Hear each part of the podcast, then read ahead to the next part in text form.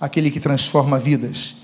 E o título da mensagem desta noite, que você pode ver em tela, se denomina Tocou-me.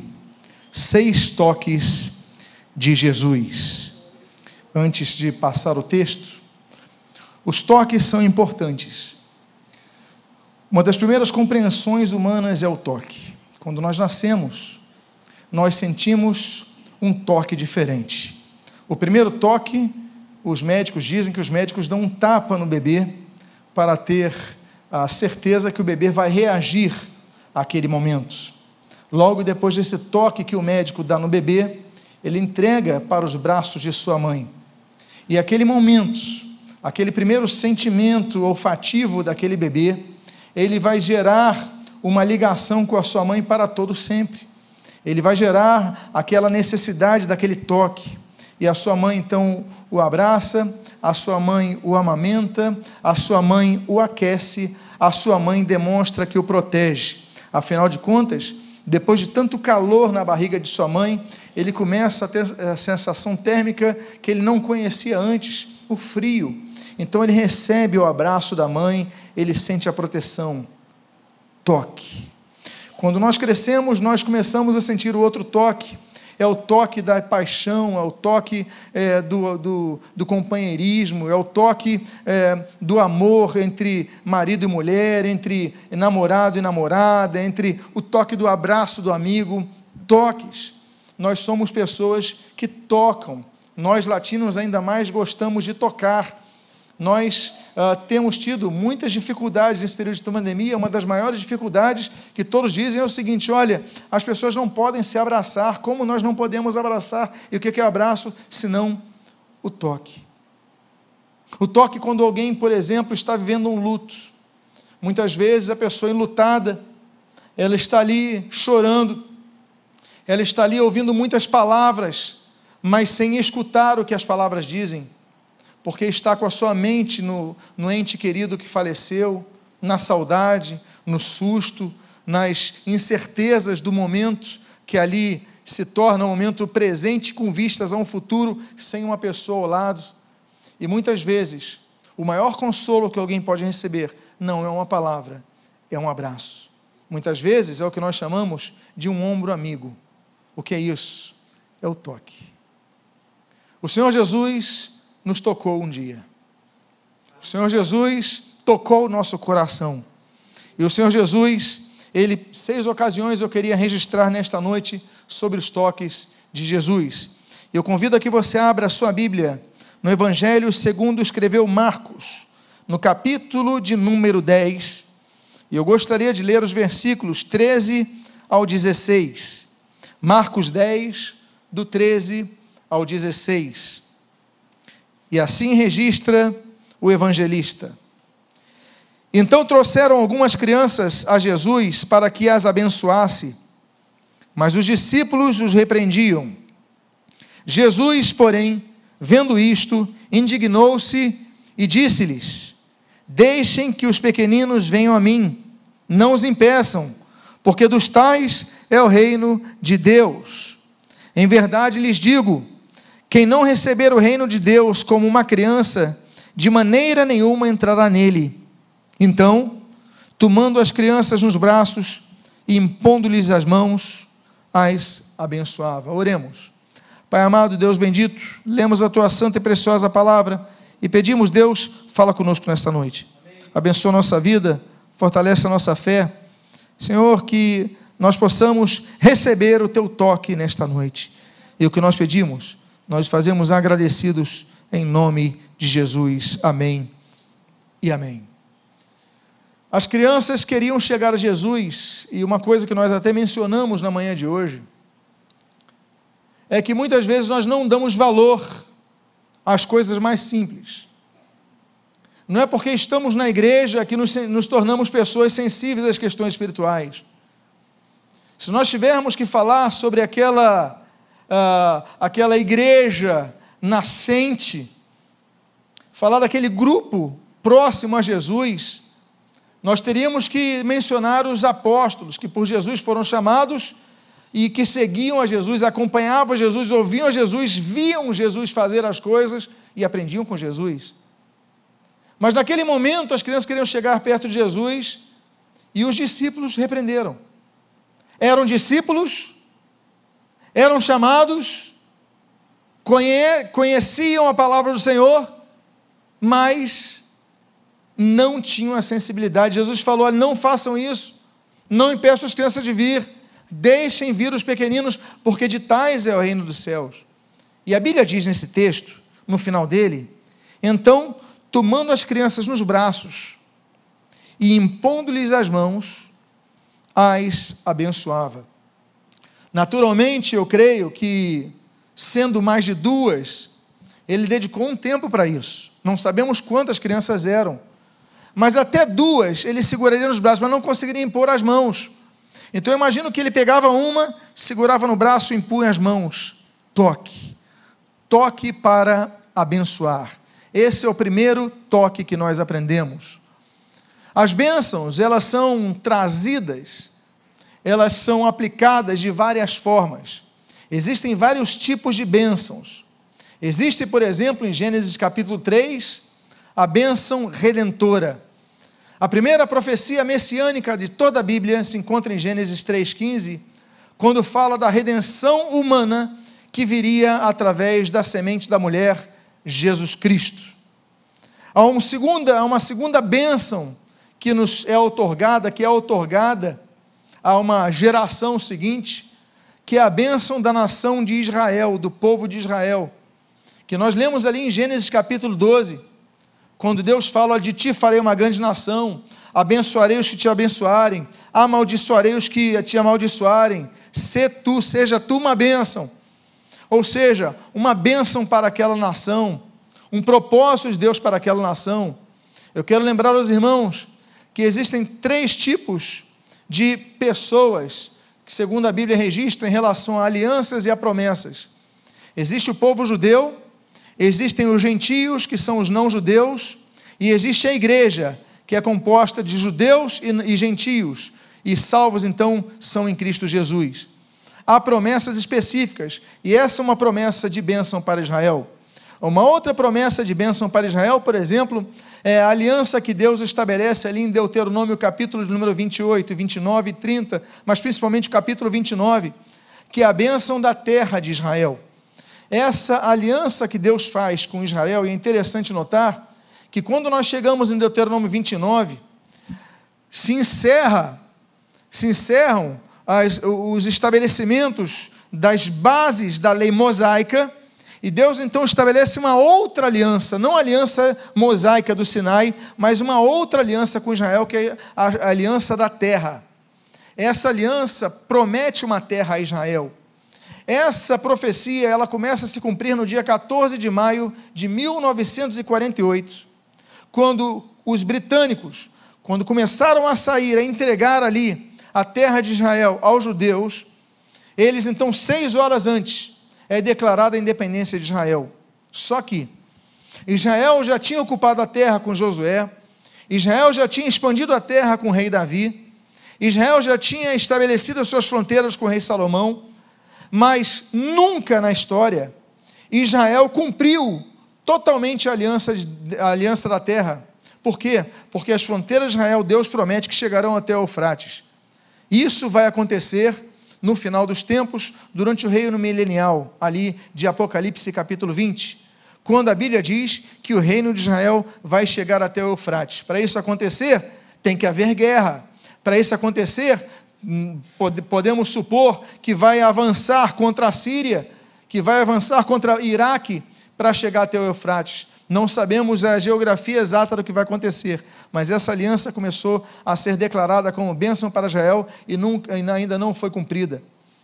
Há um outro tipo de bênção transmitida, que é a que nós encontramos em Gênesis capítulo 49, que é a bênção dos pais aos filhos, a bênção paternal. E ali era costume dos judeus, quando seus pais estavam numa avançada idade, que eles se ajoelhassem ao lado do leito de seus pais, e seu pai então impusesse a mão direita sobre o filho, e ali impetrasse uma palavra. Palavras muitas vezes duras, palavras muitas vezes difíceis, mas palavras abençoadoras, que muitas vezes o pai sensível àquele momento transmitia ao seu filho. Um filho obediente, um filho difícil, não importa, mas aquele momento era o momento sagrado da bênção paternal aos filhos. Nós temos também outros tipos de bênção, como a bênção sacerdotal de número 6. Os sacerdotes, eles levantavam suas mãos e conforme diz a tradição rabínica, eles abriam as mãos com esse dessa forma, com os dedos ah, desta forma, e ali então proferiam a bênção sacerdotal. Essa bênção sacerdotal é provavelmente a bênção que Deus dá aquelas, o Senhor Jesus dá àquelas crianças nesse contexto. Por quê? Porque Jesus, ele foi profeta, Jesus, ele foi rei, e ele é rei, melhor colocando aqui, e Jesus é sacerdote. Só que o sacerdócio de Jesus não é um sacerdócio de ordens conhecidas. Nós temos, por exemplo, quatro ordens sacerdotais no Antigo Testamento. Nós temos Êxodo capítulo 28, a ordem aarônica. Nós temos a ordem de Abiatar. Nós temos Ezequiel capítulo 48 com a ordem de Zadok. Mas existe uma ordem que é citada, mencionada ali em Gênesis capítulo número 14, e ela volta a mencionar, ser mencionada em Hebreus capítulo 5, que é a ordem de Melquisedeque. E a Bíblia diz que Jesus é o sumo sacerdote da ordem de Melquisedeque. A Bíblia cita Jesus como sumo sacerdote em Hebreus capítulo 3, capítulo 4, capítulo 6, capítulo 7 e capítulo 9. O Senhor Jesus como sumo sacerdote. A profecia messiânica do Salmo 110 já dizia que Jesus seria sacerdote sobre todos. Então Jesus pega e Claro, temos a bênção, a bênção apostólica de 2 Coríntios capítulo 13, temos outros tipos de bênção. Mas o Senhor Jesus, então, como sacerdote, ele tem toda, como sumo sacerdote, ele tem toda a autoridade para nos abençoar. E quando Deus abençoa, não tem maldição que se interponha contra a bênção de Deus. Por isso, quando ele pega aquela bênção para as crianças, nós vemos a bênção que ele dá para as crianças, nós reconhecemos a bênção dos pais para os filhos. Hoje é dia dos pais, e a minha pergunta é: os filhos pediram as bênçãos para os seus pais? Então, nós devemos resgatar esse costume, e naquele momento, então, o Senhor Jesus abençoa cada uma daquelas crianças. O toque da bênção. Há um segundo tipo de toque que nós aprendemos, que se encontra ali no texto de Mateus, capítulo número 8. A palavra de Deus diz nos versículos 14 e 15: Tendo Jesus chegado à casa de Pedro, viu a sogra deste acamada com febre. Mas Jesus tomou-a pela mão e a febre a deixou. Ela se levantou e passou a servi-lo. Jesus tocou na mão daquela mulher. Um toque, uma cura toque que traz cura. A cura divina, meus amados, é um fato que a Bíblia registra que ela foi realizada pelas três pessoas divinas da Santíssima Trindade. Por exemplo, Deus Pai, ali que nós lemos ali em Gênesis capítulo 20, ele cura Abimeleque lá de Gerar através da intercessão de Abraão. Deus Filho, ele curou, como nesse momento agora, o Senhor Jesus, Mateus capítulo 8, a sogra de Pedro e tantos inúmeros outros casos que os evangelhos ali, eles biografam, eles registram, eles atestam, eles testemunham. E o Deus Espírito Santo, ele, através dos dons espirituais distribuídos na igreja, por exemplo, como os dons de curar, em 1 Coríntios capítulo 12, ele traz a cura divina. A cura divina, ela é preconizada ali em Êxodo capítulo 15, quando o, o, Senhor, o Senhor Deus, ele fala, eu sou o Jeová Rafa, daí vem o nome Rafael, Deus que cura. Rafael é um testemunho, Deus cura. Eu não posso conhecer um Rafael que não acredite que Deus cura, porque o nome dele já é isso. Então, meus amados, nós temos que crer, se não for o propósito de Deus, definido em chamar a pessoa à sua presença. Propósitos esses que nós não, conhece, não conseguimos conhecer, nossos pensamentos não podem prescrutar os pensamentos ilimitados de Deus, mas nós devemos clamar sempre pela cura divina. Essa mulher, ela estava febril, ela pediu a cura, e nos lembramos da cura do Senhor Jesus no Antigo Testamento em tantas vezes, na chamada tipologia veterotestamentária da pessoa divina de Jesus Cristo, como por exemplo em Números capítulo 21, quando as pessoas picadas por aquela serpente no deserto, elas olhavam para aquela imagem, aquela imagem de bronze que foi colocada ali daquela serpente, e ali então eram curadas. Meus amados irmãos, simbolizando que todo aquele que olhasse, porque a serpente apontava a maldição, o primeiro ser maldito da Bíblia, e quando eles olhavam para aquela serpente, eles eram curados. Aí você fala, qual é a relação disso? Porque a profecia disse, a, o, o Pentateuco aponta para aquele que fosse pendurado no madeira era maldito. Por isso que a Bíblia diz que Jesus se tornou maldição por nós. Gálatas é um atestado magnífico disso. Jesus colocou-se em nosso lugar naquela cruz do Calvário, para que quando nós olhássemos aquela cruz, fôssemos nós sarados. Por isso que a Bíblia diz em Isaías capítulo 53, pelas suas pisaduras fomos nós sarados. O toque de Jesus é um toque que abençoa crianças, abençoa as nossas vidas, traz a quebra de toda a maldição, porque não há maldição que possa interpor-se às bênçãos de Deus. É como profetizou Balaão na sua segunda profecia contra Israel, no capítulo 23 de Números. A Bíblia diz que ele fala: Olha, se Deus abençoou, eu não posso revogar, eu não posso tirar a bênção de Deus. Essa é a primeira bênção do toque de Jesus. A segunda é essa, a bênção da cura divina. Existe uma terceira, um terceiro toque de Jesus que se encontra ali em Marcos capítulo 7. Marcos capítulo 7, no versículo 31 a 35. A Bíblia diz: De novo, Jesus se retirou das terras de Tiro e foi para Sidom até o mar da Galileia, através do território de Decápolis. Então lhe trouxeram um surdo e gago e lhe suplicaram que impusesse as mãos sobre ele. Jesus, tirando da multidão à parte, pôs os dedos nos ouvidos dele e depois, cuspindo, aplicou saliva na língua do homem. Então, erguendo os olhos ao céu, suspirou e disse: Efatá, que quer dizer abra-se. E logo os ouvidos do homem se abriram, e o empecilho da língua se soltou, e ele falava sem dificuldade. Esse texto de Marcos, capítulo número 7, fala que Jesus, ele cura pelo toque um surdo e gago. Apenas tocando, apenas nos seus ouvidos, e colocando da sua saliva na língua dele toque, toques. Jesus, dois capítulos depois, ele cura, a Bíblia diz, ele cura um, uma pessoa que é surda uh, de, por um espírito maligno, ele expulsa o espírito maligno, que nós entendermos que nem toda a enfermidade tem origem é, física, biológica. Há muitas enfermidades cuja origem é espiritual. Os surdos eles tinham privilégios em Israel.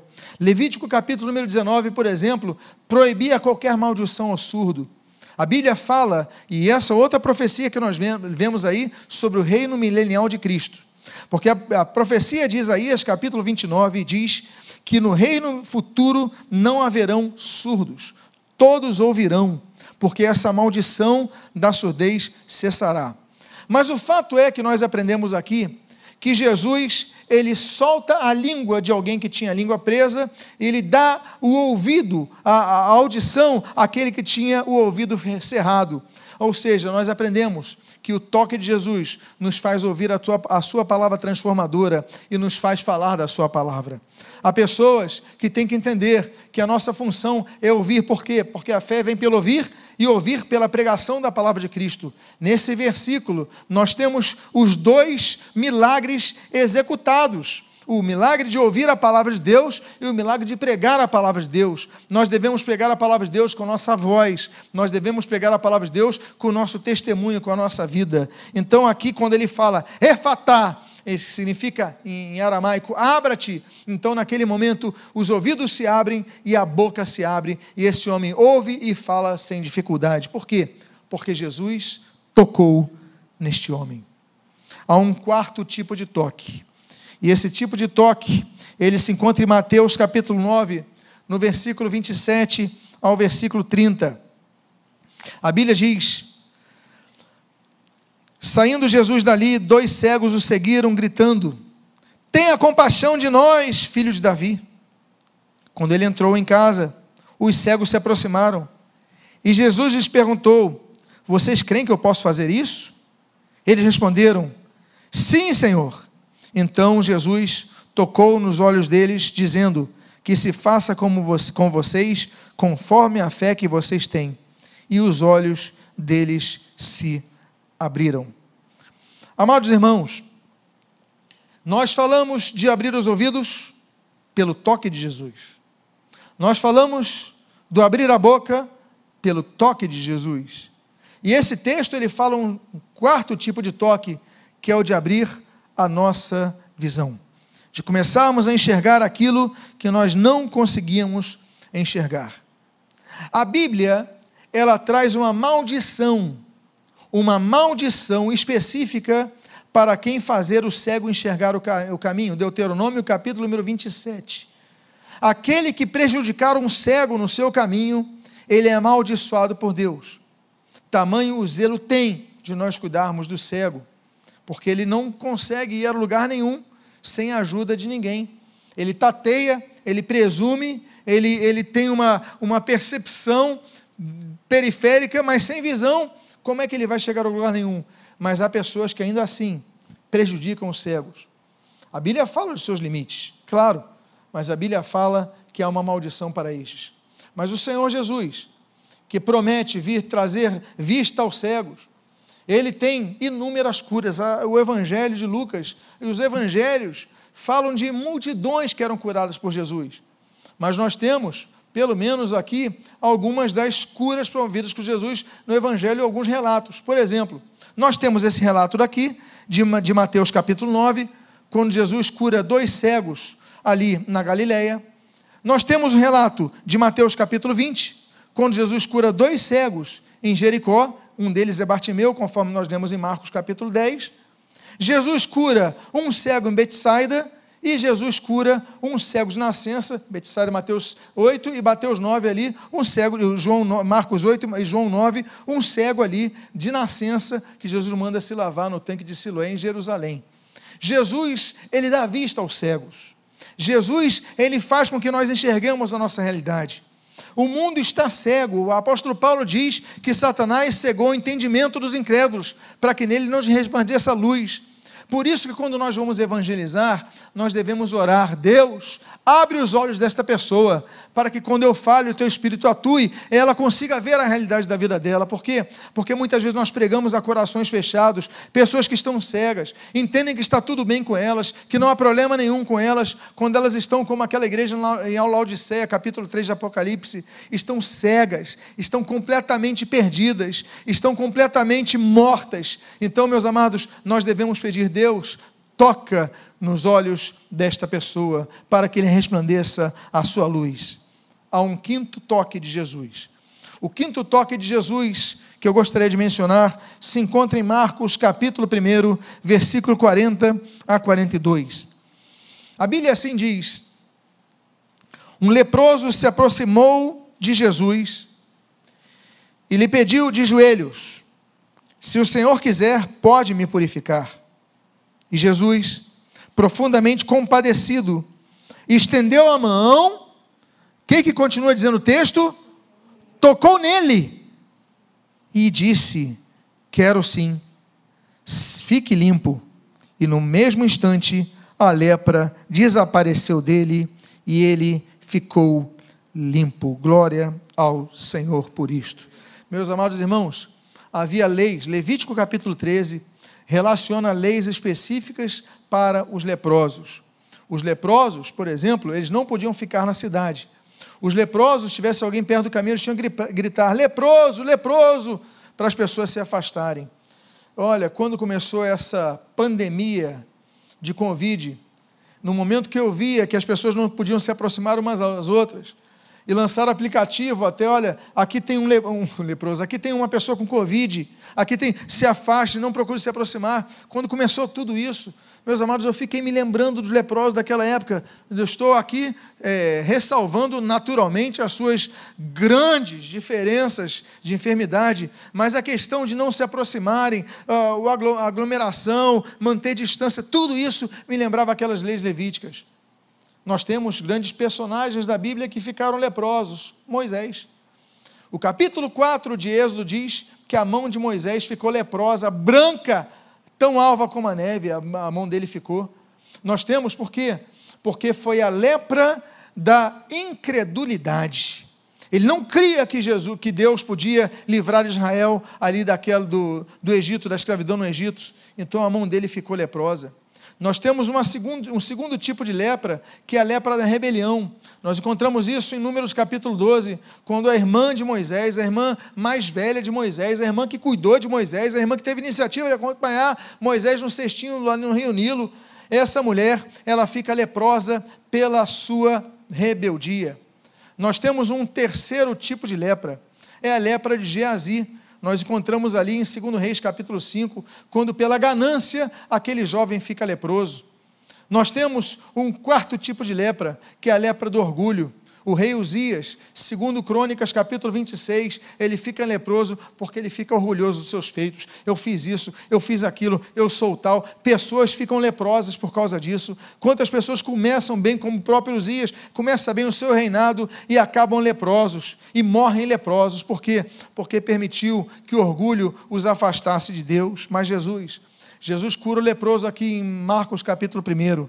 Jesus ele cura dez leprosos em Lucas capítulo 17. Jesus ele continua curando os enfermos. Por quê? Porque Jesus toca no leproso. O que mais me chama a atenção, eu sei que o que mais chama a atenção, naturalmente de todos, é a cura de um leproso.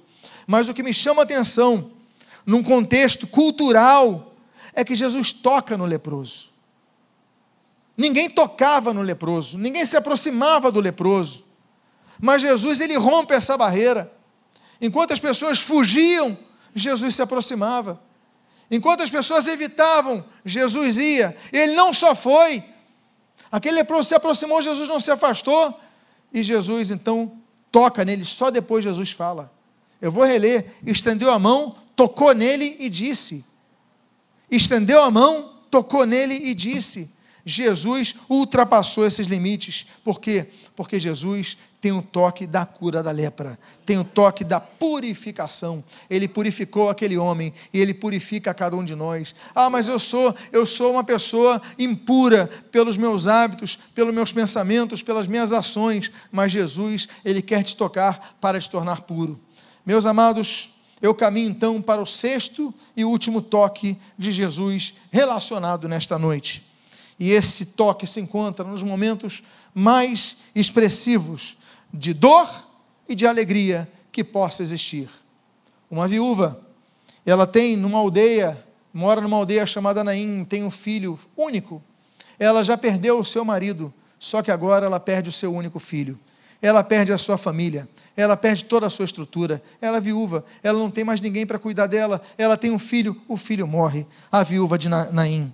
Mas no versículo 11 desse capítulo de número 7 de Lucas, a Bíblia diz: Pouco Jesus, pouco tempo depois, Jesus foi para uma cidade chamada Naim, e seus discípulos e numerosa multidão iam com ele. Ao aproximar-se do portão da cidade, eis que saía ao enterro do filho único de uma viúva, e grande multidão da cidade ia com ela. E ao vê-la, Jesus se compadeceu dela e lhe disse: Não chore. Chegando-se, tocou onde? No caixão. Tocou no caixão. E os que estavam carregando pararam. Então Jesus disse: Jovem, eu ordeno a você, levanta-te. E o que estava morto sentou e passou a falar. E Jesus o restituiu à sua mãe. Quantos podem louvar a Deus por essa cena, por esse momento, por esse testemunhal do poder de Cristo? Jesus tocou no caixão. A Bíblia não diz que Jesus nem tocou no jovem, ele tocou no esquife, tocou no caixão e deu a palavra. Quando Jesus toca no caixão, a Bíblia diz que as pessoas param. Ninguém esperava uma interrupção de, uma, de um momento que estão todos ali sentidos, chorando. Jesus chega na frente. Eu imagino a ousadia de Jesus. Ele chegar na frente, as pessoas andando, e Jesus chega assim, toca no caixão e fala: Jovem, eu te, eu te ordeno, levanta-te. E o jovem senta. Imagina aquela cena. Ressurreições, meus amados, são um fato. Primeira ressurreição, filho da viúva de Naim, 1 Reis, capítulo 17. Segunda ressurreição, que a Bíblia diz, está ali em 2 Reis, capítulo 4, o filho da Sunamita. Nós temos essa ressurreição do filho da, da viúva de Naim, terceira ressurreição. A quarta ressurreição, capítulo seguinte, a filha de Jairo, uma menina com 12 anos, ela é ressuscitada por Jesus. Nós temos a quinta ressurreição do próprio Senhor Jesus, João capítulo 20, quando Jesus ressuscita dentre os mortos. Nós temos, Mateus capítulo 27, a ressurreição de santos do Antigo Testamento, que são ressuscitados na ressurreição de Jesus. Nós temos a oitava ressurreição, a ressurreição de Tabita, Atos capítulo número 9, ali em Jope. Nós temos a décima ressurreição, Atos capítulo 20, ali com Eutico, ali na cidade de Troade. E a Bíblia fala de ressurreições que vão acontecer no porvir. A primeira ressurreição que vai acontecer no porvir está descrita ali em 1 Tessalonicenses capítulo 4, que são dos mortos em Cristo, do ressoar da trombeta de Jesus, no arrebatamento da igreja, os mortos em Cristo ressuscitarão primeiro. Eles vão subir primeiro, depois nós vamos subir com Cristo nessa ressurreição. Há uma décima segunda ressurreição, que também vai acontecer no futuro, Apocalipse capítulo de número 11, das duas testemunhas, que vão testemunhar naquele período da grande tribulação, e vão fazer grandes milagres, operar grandes milagres, e ali então Jesus, elas vão ser mortas por ordem do anticristo, mas vão ressuscitar, e toda a terra haverá, e muitos temerão. E por fim, a última ressurreição mencionada na Bíblia é a ressurreição para a segunda morte, é a ressurreição para o tribunal do grande trono branco, é a ressurreição descrita em Apocalipse capítulo 20 para o juízo final. Nessa ressurreição eu não quero fazer parte, eu espero que você não queira fazer parte, porque nós estaremos com Cristo em glória. O fato é que a ressurreição de vidas, que aqui eu mencionei 13, eu quero dizer para vocês que a décima quarta ela é de suma importância. Porque essa décima quarta não está registrada nos textos da Bíblia de maneira explícita. Porque essa ressurreição pode acontecer no dia de hoje, no século 21, neste local, a você que está presente aqui, a você que está ouvindo essa mensagem. Por isso eu convido a você a ficar de pé. Por quê? Porque é momento, meus amados irmãos, de nós entendermos que só em Cristo nós temos vida. Ele nos toca para isto e ele nos ressuscita dentre os mortos. Eu quero fazer uma oração com você, convidar a você a fechar os seus olhos. E nesse momento,